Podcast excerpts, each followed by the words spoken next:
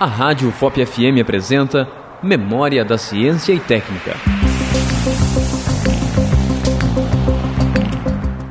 Sextante equipamento utilizado na navegação para medir a altura de corpos celestes conhecidos, determinando-se a latitude local.